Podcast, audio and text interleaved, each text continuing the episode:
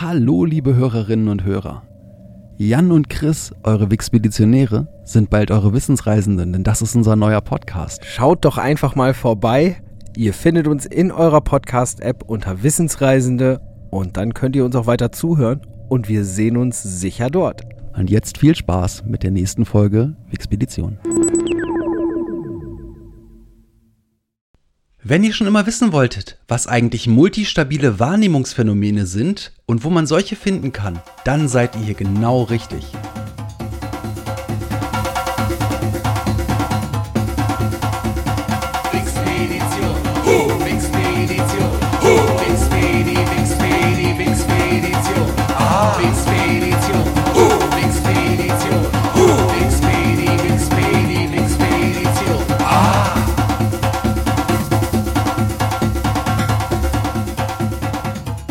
Willkommen beim Podcast, der euch auf eine spannende Reise durch das Wissen der Menschheit einlädt. Hallo da draußen, wir sind schon wieder da. Eine Woche später eine neue Folge der Wixpedition. So wie immer begrüßt euch hier aus dem schönen Osnabrück der Jan. Und eine Woche älter aus dem schönen Lotte, der Chris. Aber die eine Woche älter macht dich ja noch gar nicht. Ein Jahr älter, das kommt ja erst noch, wenn wir wieder sagen können, Mensch, in dieser Woche bin ich ein ganzes Jahr gealtert. Soweit Heute- ist das richtig, aber wir haben heute Folgileum. Folgileum. Ja, wir werden heute 50. Ui. Ui. Ich glaube aber, wir sind letzte Folge schon 50 geworden. Nein, ich weiß das ziemlich genau. Ich hatte nämlich vorhin das Bild mit dem 50 drauf angefertigt. Oh. Das heißt, wir werden heute 50. Heute- Dann müssen wir jetzt ein bisschen kurz unterbrechen und äh, müssen kurz eben 50 Kerzen anzünden, jeder von uns. Und äh, hoffen, dass es nicht so lange dauert. Bis gleich. Wir sind maximal in einer Stunde wieder für euch da. Tschüss. Nein, natürlich nicht. Achso, Nein, nein, nein, nein, nein. Wir machen das mit den Kerzen später. Heute machen wir einfach mal wieder eine schöne Reise innerhalb unseres Wixpeditionszuges. Beim letzten Mal haben wir uns informiert über die japanische Rote Armee und ein klein wenig was über den Demokratieindex gehört. Und vom Demokratieindex ist der Chris über die Links Papua-Neuguinea und Niederlande zu seinem heutigen Thema gekommen. Und los geht's. ja, dann lege ich doch gleich mal los. Heute geht es um einen Mann, der das Unmögliche möglich gemacht hat. Und er hat das auch tatsächlich hin und wieder geschafft, aber dazu später mehr. Zunächst mal startet er so wie jeder Mensch, nämlich mit seiner Geburt. Und die findet am 17. Juni 1900, nein, natürlich nicht 1900, sie findet am 17. Juni 1896 in der niederländischen Provinz Friesland in der Stadt Leeuwarden statt. Die Eltern nennen ihren fünften und jüngsten Sohn Maurits Cornelius. Bekannt wurde er später stets mit einem auf die Anfangsbuchstaben reduzierten Vornamen und schlicht als MC Escher. Und nein, wir haben es nicht mit Hip-Hop zu tun, es ist nicht der MC Escher. Wir wissen jetzt ja schon, es ist Maurits Cornelius. Ihr Leute da draußen, das war, als ich gelesen habe, welches Thema Chris da macht, als ich das in unserer Themenliste gesehen habe, dachte ich, boah, irgendwie schon wieder was mit Hip-Hop. Wir hatten doch schon Grandmaster Flash, jetzt kommt der nächste MC, aber ich glaube, ich lag da wirklich richtig falsch, weil MC Escher sagt mir nichts und MC Escher sagt mir genauso wenig was. Also wenn, dann wäre das wahrscheinlich irgendwie MC Escher mit äh, DJ Rubens oder so. Aber ja, gu gucken wir mal weiter. Also, ähm, sein Vater war Wasserbauingenieur mit dem Namen George Arnold Escher. Und mit ihm und dem Rest der Familie zieht der kleine Mauritz 1903 nach Arnheim um. Und es ist dann auch in Arnheim, wo er wenig später seine schulische Laufbahn beginnt. Und darüber gibt es auch einiges zu berichten, leider nichts Gutes, denn Escher war ein ausgesprochen schlechter Schüler. Er musste zweimal eine Klasse wiederholen und trotz seines schon früh vorhandenen Talents zum Zeichnen war er sogar im Fach Kunst stets schlecht benotet. Dennoch schaffte er es irgendwie in die Oberschule und dort hatte er auch einen Kunstlehrer mit dem, mit dem Namen F. W. van der Hagen. Und dieser hat ihn mit der Technik des Linolschnitts vertraut gemacht. Linolschnitt, Jan? Sagt Ja. ihr was? Linolschnitt, wie, wie man es macht oder was meinst du damit? Ja, kannst du dir was darunter vorstellen? Ja, das genauso wie ein Holzschnitt, nur dass das Material halt Linol ist. Genau, es ist also ein Hochdrucktechnikverfahren. Also es geht darum, ähm, mit Erhabenem zu drucken, sprich du hast eine Linoleumplatte, das ist ein, ein relativ weiches Material im Verhältnis zu Holz. Das kannst du halt mit so kleinen Messerchen ganz gut gravieren, sprich Dinge rausschneiden. Und wenn du das dann mit Farbe bestreichst und es auf einen Stoff oder Papier drückst, dann wird das, was hinterher oben steht, schwarz gedruckt oder bisschen mit der Farbe bedruckt, mit der du es bestrichen hast. Und das, wo die Vertiefungen sind, hinterlässt nichts auf dem Medium. 1919 beginnt Escher dann sein Studium im niederländischen Harlem.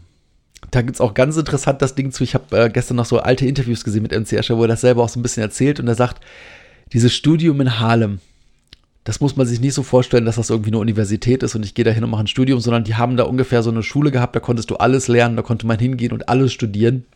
Meine Eltern haben gedacht, da schicken wir mich, da schicken wir den Jungen hin. Vielleicht lernt er noch irgendwas fürs Leben, mit dem man was anfangen kann. Und der junge Escher wählt das Fach Architektur. Lange währt dieses Studium allerdings nicht. Was schätzt du, wie lange hat er wohl sein Studium durchgehalten? Länger als ein Jahr? Nö. Nach einer Woche hat er das Studium abgebrochen. Eine Woche. Ja, das, ist, Ja, das richtig. schnell. Maßgeblich wichtig ist allerdings, dass bei diesem sehr kurzen Studium er einen Menschen kennengelernt hat, der Lehrer an dieser Universität oder dieser Schule war und der seine besondere Begabung sofort erkennt. Und dabei handelt es sich um den portugiesischstämmigen Juden Samuel Yesurun de Mesquita.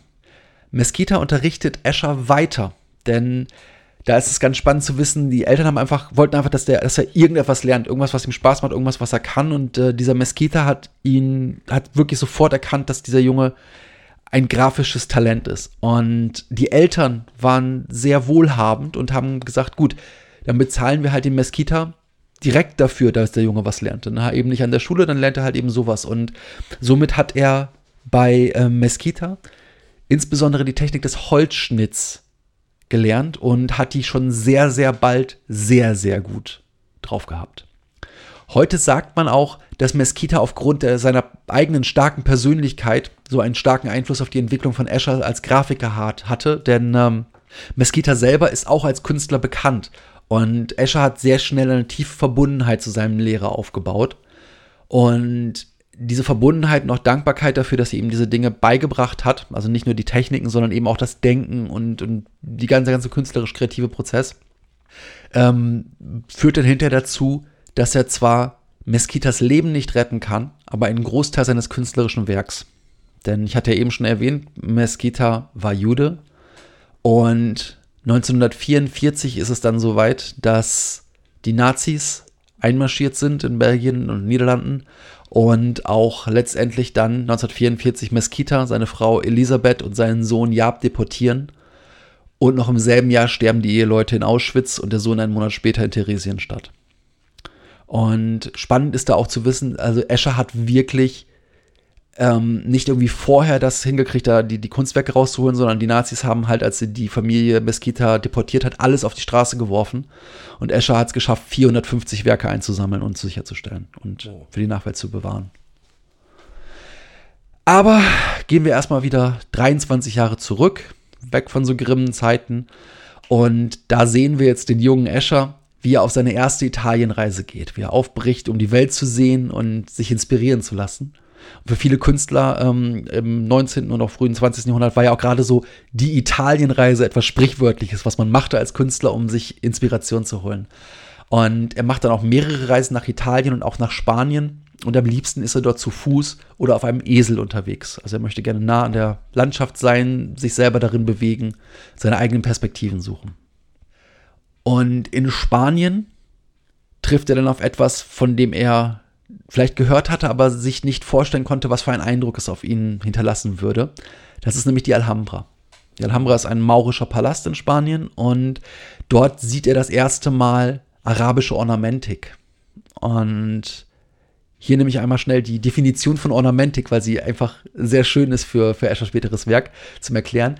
Ein Ornament von lateinisch ornare, schmücken, zieren, ordnen, rüsten, ist ein sich meist wiederholendes, oft abstraktes oder abstrahiertes Muster mit für sich genommen symbolischer Funktion. Und wenn man später halt wirklich auf Eschers Werk gucken wird, wird man viele Parallelen zu diesem Begriff und seiner Definition ziehen können. 1923 lernt er die Schweizerin Jetta Umica kennen und heiratet sie 1924 in der italienischen Region Toskana im Ort Viareggio. Und beide lassen sich nun in Rom nieder. Oder in der Nähe von Rom, genau zu sein. Dort kommen auch beide Söhne des Paares zur Welt. Das sind einmal 1926 der Sohn Georg und einmal 28 der Sohn Arthur. Und schon in den 20er Jahren gelingt es Escher, eine gewisse Bekanntheit als Künstler zu erlangen. Und diese gipfelt dann in gleich fünf Ausstellungen in den Niederlanden und in der Schweiz. Und die finden alle im Jahr 1929 zum Ende der 20er dann statt. Noch bis in die späten 30er Jahre überwiegt in Eschers Werk überwiegend Landschaftsdarstellungen. Es sind mediterrane Landschaften, die um ihn überall drumherum sind, die er kennen und lieben gelernt hat. Und ähm, darunter gibt es auch eine sehr bekannte Lithografie von 1930, die das Abrutzendorf Castrovala zeigt. Und ähm, auch aus dieser Lithografie, also aus diesem Motiv, hat er später dann in seinem späteren Werk immer wieder was abstrahiert. Eschers Bekanntheit hat sich auch mittlerweile bis in die USA erweitert. Also er wird langsam zu einem international bekannten Künstler oder sagen wir mal erstmal Grafiker. Mitte 1935 zieht die Familie um und zwar in die Schweiz. Der Grund dafür ist, dass er eine tiefe Abneigung gegenüber dem gerade erblühenden italienischen Faschismus hat. Das ist ihm überhaupt nicht geheuer und er möchte einfach nur weg. Und mit der Schweiz haben sie auch eine ganz gute instinktive Wahl getroffen, muss man sagen. Ähm, wie geht es dann weiter? Er bereist im Jahr 1935 die Adria, Sizilien und die Riviera und das alles auf einem Frachtschiff. Weil er dort auch findet, auf einem Personenschiff ist er viel zu abgelenkt. Da gibt es viel zu viele andere Mitreisende, die sind alle in Urlaubsstimmung, die würden ihm alle Konzentration kosten. Dementsprechend Frachtschiff ist schon perfekt wenn die da gerade nicht darauf arbeiten müssen, die anderen Leute, dann sind sie, Ruhe, sind sie froh, dass sie halt ihre Ruhe haben und ich kann mir in Ruhe die Landschaft ansehen und vorbeiziehen Perfekt. sehen. Und 1936 dann folgt ein zweiter Besuch der Alhambra. Das hat ihn einfach fasziniert und nie wieder losgelassen. Und dieser zweite Besuch ändert dann sein künstlerisches Schaffen gänzlich. Es beginnt bei ihm die so später benannte Periode der Metamorphosen. Aber zu seinem Werk und zu den verschiedenen Phasen, die er dabei so durchläuft, kommen wir später noch. 1937 zieht die Familie weiter, und zwar nach Brüssel, wo er beginnt, sich zunehmend mit Parkettierung zu beschäftigen. Und auch wenn das so klingt, geht es hierbei nicht um das Verlegen von Bodenbelag. ja, äh, Paketierung kennen wir aus der Mathematik und zwar bezeichnet dort die Paketierung die lückenlose und überlappungsfreie Überdeckung der Ebene durch gleichförmige Teilflächen. Ah, okay. So, und ähm, diese äh, Paketierung ist etwas, das ihn, das, was wirklich in seiner Kunst später durchscheinen wird. Das werde ich aber dann noch in der, in der Phase, wenn ich über die einzelnen äh, Kunstbereiche später spreche, noch ein bisschen näher erläutern. Als die Nazis in Brüssel einmarschieren, ziehen die Eschers weiter nach Bar in die Niederlanden diese, dieser Einmarsch in Brüssel, das war auch das, wo die Phase, wo er halt von seinem äh, Lehrer die Kunst retten konnte und er ist halt schockiert und die ziehen weiter in die Niederlande, weil sie denken, dass sie dort in relativer Sicherheit sind und ähm, dort bleiben sie dann auch letztendlich bis zu bis über das Kriegsende hinaus. Und nach dem Krieg erlernt Escher wieder mal eine neue Technik und zwar diesmal das Mezzotinto. Mezzotinto? Mezzotinto? Sagt dir Mezzotinto was? Nee, gar nichts. Bei Mezzo Tinto haben wir wieder eine Tiefdrucktechnik. Äh, haben wir diesmal eine Tiefdruck, wir hatten eben eine Hochdrucktechnik, eine Tiefdrucktechnik, die stammt aus dem 17. Jahrhundert und wird auch als Sharp-Technik bezeichnet. Bei der Sharp-Technik wird die geglättete Kupferplatte mit einem gezähnten Granierstahl, der wird auch als Wiegeeisen oder Mezzotinto-Messer bezeichnet, oder mit dem Kornroller, dem sogenannten Roulette, einem mit Zähnen besetzten Rädchen oder einer Kugel, dem sogenannten Mulet, durch Eindrücken kleiner Vertiefungen vollständig aufgeraut, bis die Platte mit einem dichten, völlig gleichmäßigen Raster bedeckt ist. Würde in diesem Zustand ein Abzug der Druckplatte hergestellt, entstünde ein gleichmäßiger samtig schwarzer Druck. Aber auf dieser vorbereiteten Fläche glättet der Künstler nun mit einem Schabeisen oder einem Polierstahl die Stellen, an denen er Helligkeit wünscht. Die Platte muss jetzt umso stärker poliert werden, je heller der Druckton später gewünscht ist. Und beim folgenden Einschwärzen wird dann das Kupfer je nach Glätte oder Rauheit weniger oder mehr Farbe aufnehmen und beim Druck dem Papier abgeben. Dadurch lassen sich sämtliche Tonwerte von vollständiger Helligkeit bis zu vollständiger Dunkelheit für eine kontrastreiche Licht- und Schattenwirkung erzeugen. Und die Vorteile zum reinen Schwarz-Weiß-Druck beim Holzstrich, Holzstich oder beim Linolschnitt eröffnen ihm natürlich völlig neue Möglichkeiten. Vorher sieht man auch Sachen von ihm, die sind halt wirklich scharf schwarz-weiß, was auch sehr interessant ist grafisch, aber jetzt hat er die Möglichkeit, mit dieser Technik auch Verläufe zu benutzen.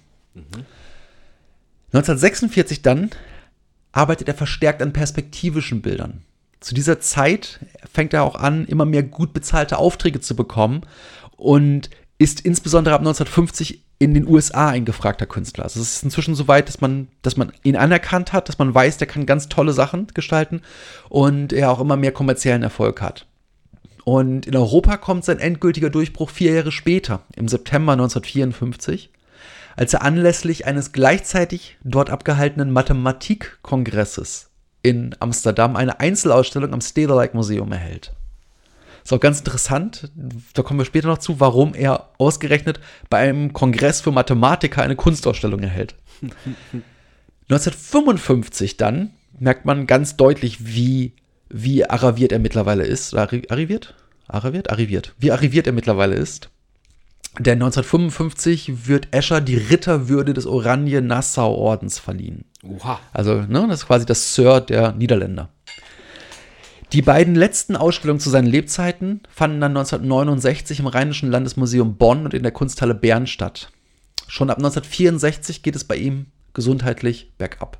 Es folgen mehrere Operationen und schließlich der Tod im Kreise seiner Familie in Hilversum am 27. März 1972. So viel zum Leben von MC Escher. Aber jetzt kommt das eigentlich wirklich Spannende, ähm, was ihn bekannt gemacht hat. Wir wissen ja nun schon, es ist ein Künstler, ein Grafiker. Aber er hat so spannend in verschiedenen Feldern gearbeitet, dass ich das auf jeden Fall nochmal aufarbeiten möchte. Fangen wir mit der Grafik an. In den Techniken Holzschnitt, Holzstich und Lithografie galt er als meisterlicher Könner. Holzschnitt ist, wenn du mit einem Messer in Holz arbeitest. Holzstich, wenn du mit einem Stichel arbeitest. Das ist so ein kleines Ding, was so ähnlich aussieht wie ein kleiner Meißel, also ein geformtes Messer sozusagen.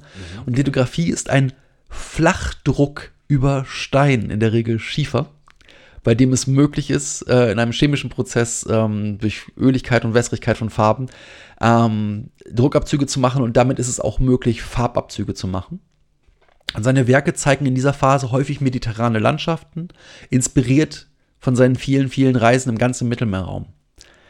Interessanterweise dienen ihm die Formen und die Farben, die er dort kennenlernt, auch in seinen späteren künstlerischen Phasen als Inspirationsquelle.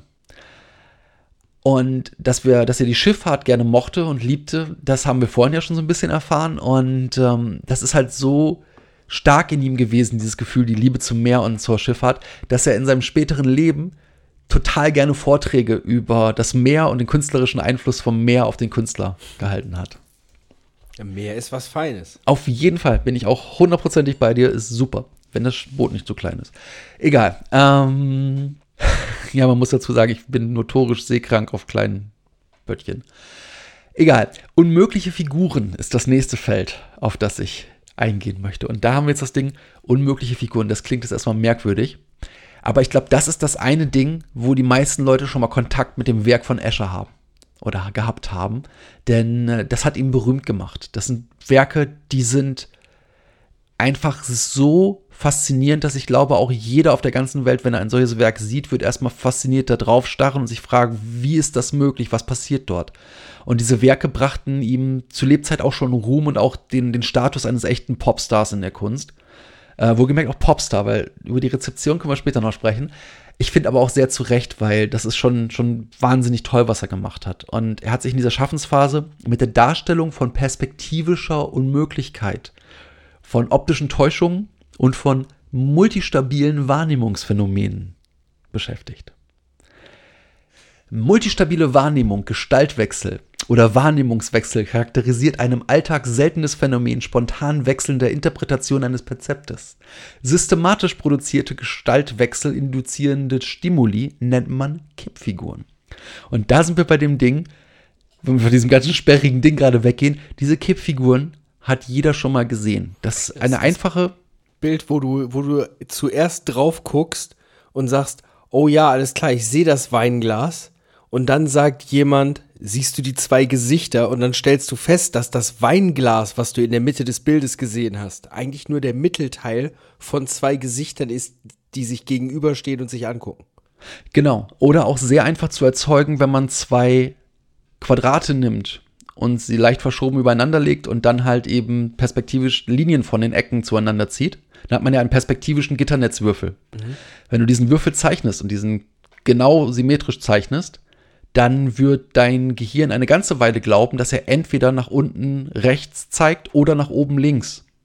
Und egal mit was du angefangen hast, wenn du lang genug drauf scheinst, passiert es in, in einem Bruchteil von, von Zeit, dass es komplett sich umgedreht hat und du auch es erstmal nicht schaffst, den anderen Zustand wiederherzustellen. Du weißt, dass du es vorher anders gesehen hast. Und ja, es gibt solche Stimuli auch tatsächlich in der Natur. Es gibt immer wieder Möglichkeiten, wo sowas passiert, aber ähm, es ist ein Ding, wo man einfach, ja, wenn man sieht, diese optischen Illusionen, das ist schon irre. Das ist schon ein, ein, eine wahnsinnige Kunst, solche Dinge zu erzeugen. Man sieht auf diesen Werken Objekte oder Gebäude, die auf den ersten Blick natürlich zu sein scheinen und auf den zweiten wiederum vollkommen widersprüchlich sind. Das sind sogenannte unmögliche Figuren. Und auch Escher stand dort auf den sprichwörtlichen Schultern von Giganten. Denn wie auch in der Musik, wie auch in der Wissenschaft ist es so, keiner hat all das, was er geschaffen hat, mit, aus dem Nichts geschaffen, sondern es geht immer darum, was vorher schon da war. Und auch bei ihm ist es so, dass sein, sein, sein Wissen um diese, um diese Phänomene nicht aus dem Nichts kam.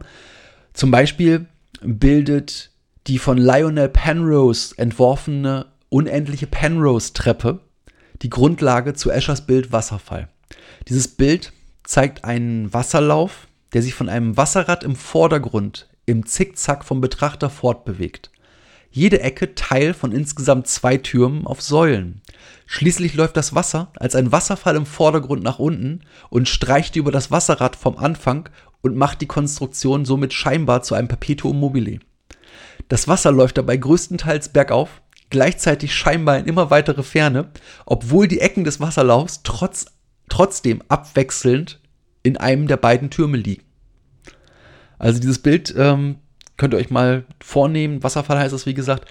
Ähm, das ist einfach, das ist so, so, so ein Klassiker. Das hat wahrscheinlich jeder schon mal gesehen und weiß nur nicht, dass es von Escher ist. Ein weiteres Beispiel ist das Bild Trepp auf, Trepp ab.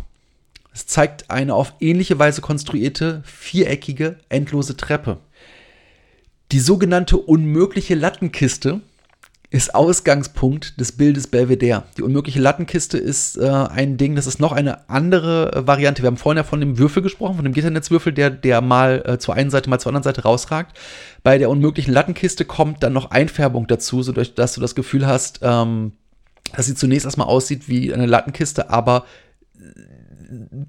schaut man nach unmöglicher Lattenkiste, das erklärt es besser, als wenn ich euch das dreimal erkläre. Jedenfalls in dem Bild ist es so, dass wir Ober- und Untergeschoss eines Aussichtspavillons in einer norditalienischen Landschaft sehen, die um 90 Grad gegeneinander verdreht ist. Eine Leiter, die auf dem Boden des Untergeschosses steht, lehnt an der Außenwand der oberen Etage. Die Säulen, die das Gebäude tragen, wechseln unmerklich die Seiten. Das paradoxe Gebäude wirkt dennoch auf den ersten Blick völlig stabil. Das macht dich erst wahnsinnig, wenn du länger drauf schaust. Ganz am Anfang gibt das alles einen Sinn. Ein weiteres. gerade vor mir. Es Es tut schon, Wahnsinn. tut ein bisschen weh irgendwann, aber gleichzeitig finde ich, das strahlt Genialität aus. Das zu erdenken und es auch so umzusetzen, weil es ist ja nicht nur von der Idee her fantastisch, sondern es ist auch in einer solchen Klarheit dargestellt, dass es einfach perfekt ist. Eine weitere Lithografie, die auch perfekt ist, weil sie so einfach wie es nur geht ist, ist die Lithografie Drawing Hands. Ähm, das ist etwas, da sieht man zwei sich gegenüberliegende Hände, die sich paradoxerweise gerade gegenseitig zeichnen. Das ist absolut bekannt. Das Ja. Ja, und auch, auch bekannt, aber auch genial. Das äh, bringt es absolut auf den Punkt. Weiter geht es bei Escher dann mit den Metamorphosen. Grundlage ist dabei sein Studium der maurischen Keramikkunst, die er ja in Südspanien, gerade auch in, der Alhambra, aber auch an vielen anderen maurischen ähm, Gebäuden studierte. Hier geht es um die regelmäßige Flächenfüllung durch teilweise fantastische Figuren. Zu sehen ist das zum Beispiel in seinen Bildern Metamorphose 1 bis Metamorphose 3.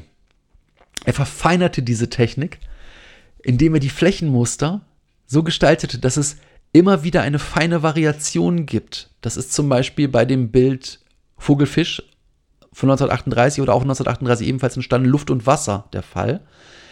Diese Variation macht, dass sich die, das Muster so langsam verändert, dass man zunächst kaum wahrnimmt, was und wo passiert, aber zum Beispiel wird, wird dort aus den Vögeln Fische und gleichzeitig ist die Ebene perfekt gefüllt, aber es ist so wundervoll gleichmäßig gemacht, dass es eine perfekte Harmonie darstellt. Das ist absolut irre. Solltet ihr euch mal angucken. Also, wie Wahnsinn. gesagt, äh, Vogelfisch oder Luftwasser. Luft und Wasser heißt es. Er hat aber auch abseits von diesen Hauptphasen verschiedene Themen behandelt. Er hat sich ähm, immer wieder verschiedenen Arbeiten, die auch äh, mit solchen Phänomenen zu tun hatten, wie zum Beispiel Möbiusbändern, Kristallformen oder Spiegelungen oder optischen Verzerrungen, Fraktalen oder Unendlichkeitsannäherungen gewidmet. Ganz interessant ist da auch ein Bild, das äh, eine, im Grunde eine Anamorphose ist und äh, gleichzeitig auch diese Unendlichkeitsannäherung mit drin hat. Ähm, Anamorphose, sagt ihr was das? Nein. Ne? Es ist, wenn du ein, ein Bild perspektivisch so veränderst, dass du im Grunde, um es gerade zu betrachten, ein, zum Beispiel einen Zerspiegel bräuchtest. Ja? Und ganz bekannt ist von ihm ein Selbstporträt in der Spiegelung einer Glaskugel. Das heißt, wir sehen dort die Spiegelung von MC Escher in einer Glaskugel, in der er gerade die Spiegelung, seine Spiegelung in einer Glaskugel malt, in denen er gerade die Spiegelung der Spiegelung der Spiegelung in einer Glaskugel malt. Auch das ist fantastisch, weil wenn man sich das länger ansieht, merkt man, wie unglaublich dieses Bild nicht einfach profan ist. Wie wahnsinnig, ähm, äh, was, für einen, was für einen Instinkt man braucht und was man für ein Können braucht, um das darzustellen. Dann gibt es auch etwas, das immer wieder mit Escher in Verbindung gebracht wird. Das sind die sogenannten Kaleidozyklen. Das ist etwas, äh, was ach, eh, gerade sagen wir, ich sag mal, in den 90ern oder in den frühen Nullerjahren ständig mit Escher in Verbindung gebracht wurde.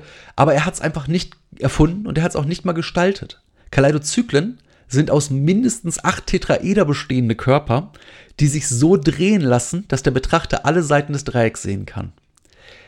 Diese Körper sind eine Weiterführung von Eschers Werken und durch die amerikanische Mathematikerin Doris Schnattschneider, Schattschneider und den Künstler Wallace G. Walker zusammengetragen oder zusammen entwickelt.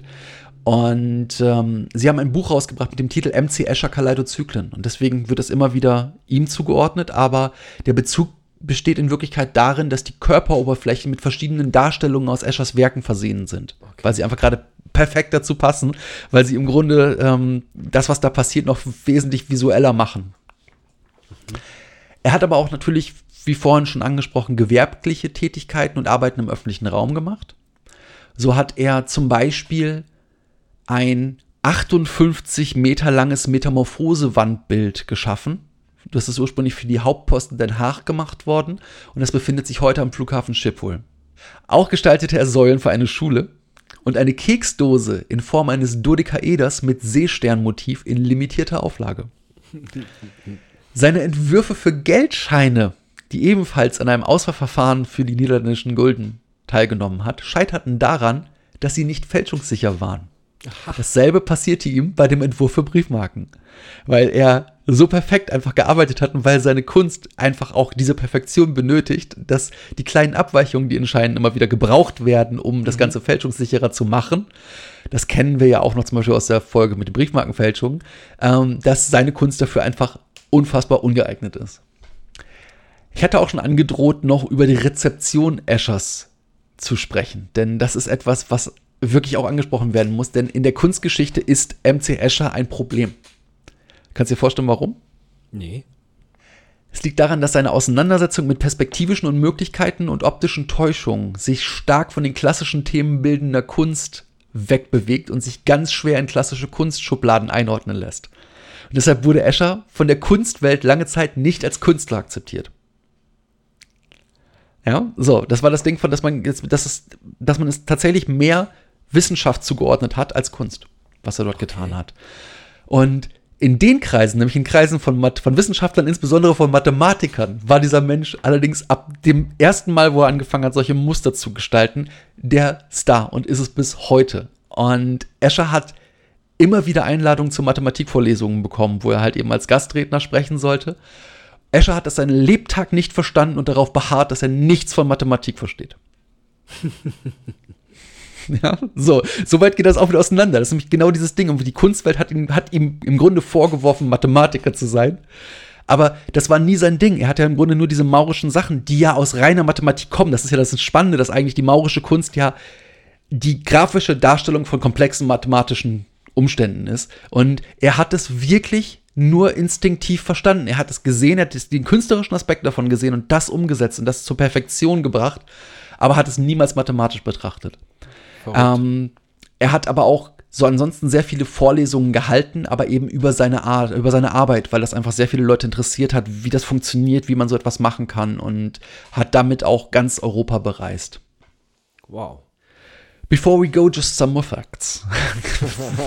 Sind nicht wirklich alle so funny und so weiter, aber interessant auf jeden Fall. Aber die will ich noch ein bisschen reingeben. 1979 erscheint ein Buch mit dem Titel Gödel Escher Bach. Und dieses Buch ist echt spannend. Das ist nämlich von Douglas R. Hofstadter geschrieben.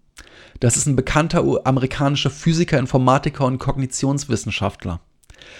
Und dieses Werk, was er dort geschrieben hat, schaut sich das Schaffen und das Werk des Mathematikers Kurt Gödel, des Grafikers MC Escher und des Komponisten Johann Sebastian Bachs an und bringt diese in eine Beziehung und in einen Kontext zueinander. Okay. Ja, das ist ein wirklich gefeiertes Werk. Das ist äußerst spannend für jemanden, den es interessiert. Ähm, und ähm, das ist noch etwas, wo man, wo man auch wiederum dieses Ding sieht. Klar, irgendwo äh, Mathematik generell hast du die Sache, den rein mathematischen Faktor. Du hast diese Tatsache, dass Escher halt im Grunde grafische Mathematik ist und dass Bach äh, zu einem gewissen Teil dann eben natürlich auch entsprechend äh, tonale, musikalische Mathematik ist, weil Mathematik ja eh mit Musik sehr viel zu tun hat.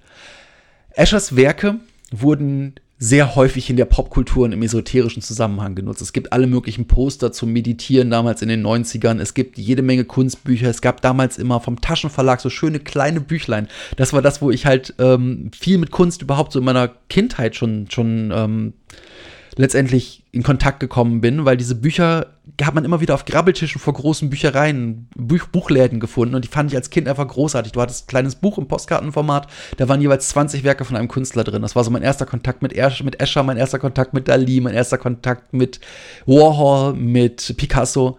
Das ist sowas, was ich so als, als kleines Kind, ich glaube, Escher habe ich so mit acht das erste Mal in der Hand gehabt weil es mich einfach fasziniert hat, diese Formen, die ineinander fließen und die trotzdem sich verändern, manche wieder gar nicht und vor allem diese Unmöglichkeiten. Das war mhm. Wahnsinn. Und auch ähm, viele Plattencover gibt's, wo ähm, Direktwerke von Escher drauf sind oder halt eben Eschereske Werke, wie man so sagen könnte. Denn im Grunde jeder, jeder, der sowas Schönes heutzutage Wort. macht, ist Escheresk, keine Frage. Er war einfach der Erste. ist echt schön. Das ist wirklich schön. Seit 2002 gibt es im ehemaligen Palais der Königin Emma ein Escher-Museum was sehr interessant ist, weil dort nicht nur Werke ausgestellt werden, sondern auch sehr viel nahegebracht wird, wie diese Werke entstanden sind, wie erstmal wie Eschers äh, persönliche Entwicklung vorangegangen ist, aber auch ganz konkret kann man dort lernen, wie man ein Escher-Bild macht. Mhm. Ja, 2006 wurde ein 1985 entdeckter Asteroid nach ihm benannt. Der heißt heute 4444 Escher. 2018 veröffentlichte Robin Lutz den Dokumentarfilm MC Escher, Reise in die Unendlichkeit. Und den kann ich, oder diese Doku kann ich jedem wirklich ans Herz legen, den, der das Thema jetzt spannend fand. Denn dort wird das Werk und das Leben von Escher sehr schön nochmal dargestellt, zusammengefasst und dargestellt. Und das ist auch echt so ein Ding, äh, ja, Podcast ist toll, es hat mir auch sehr viel Spaß gemacht, mir das anzulesen, aber Escher ist so ein Ding von, von macht die Augen wieder auf, geht ins Netz, tippt mal MC Escher ein, geht auf Bilder und lasst euch einfach so eine Weile berieseln und vor allen Dingen guckt zweimal hin bei Escher. Es lohnt sich in der Regel, weil einfach häufig sehr viele Sachen zu entdecken sind. Auch solche Dinge, wenn man die Sachen sieht aus der Zeit, wo er schon die Unmöglichkeiten gemalt hat, dass du immer wieder siehst, dass die Verzierung drumherum, die Architektur, die Menschen, die mit drin sind, die Landschaften, die Bäume, der Hintergrund, sehr häufig einfach zeigt, dass er vorher Landschaftsgestalter war, also Landschaften gemalt, beziehungsweise geschnitten, geschnitzt und so weiter hat. Und ja, so viel von mir zu unserem guten MC. Zum guten MC, der aber ganz, viel, ganz, ganz deutlich viel weniger gerappt hat, als ich es eigentlich erwartet habe. Vielen It's a Dank dafür. rap. Gerne doch. Hat mir Spaß gemacht. Ja, Leute, mit MC Escher schicken wir euch dann jetzt auch in den Wixpeditionstechnischen Feierabend. Die nächste Etappe unserer großen Reise, die gibt's erst nächsten Freitag. Das ist richtig, aber ich kann euch jetzt schon verraten, dass Jan nach MC Escher die Links Sizilien und Karthago besucht hat. Jetzt dürft ihr eine Woche lang rätseln, wo es hingeht. Und ihr wisst, meistens ist es überraschender, als es zunächst scheint. Okay, und bis wir uns das nächste Mal wieder hören, wir sagen euch das ja immer wieder, hinterlasst uns ein paar Sterne bei Apple Podcasts, hinterlasst uns ein paar nette Worte da, dann lesen wir die vor. Die Bösen würden wir sogar auch vorlesen, also Kritik auch einfach mit in die Rezension, aber die fünf Sterne gehören dazu. Und ansonsten würde ich sagen, bleibt definitiv neugierig. Macht es gut. Tschüss.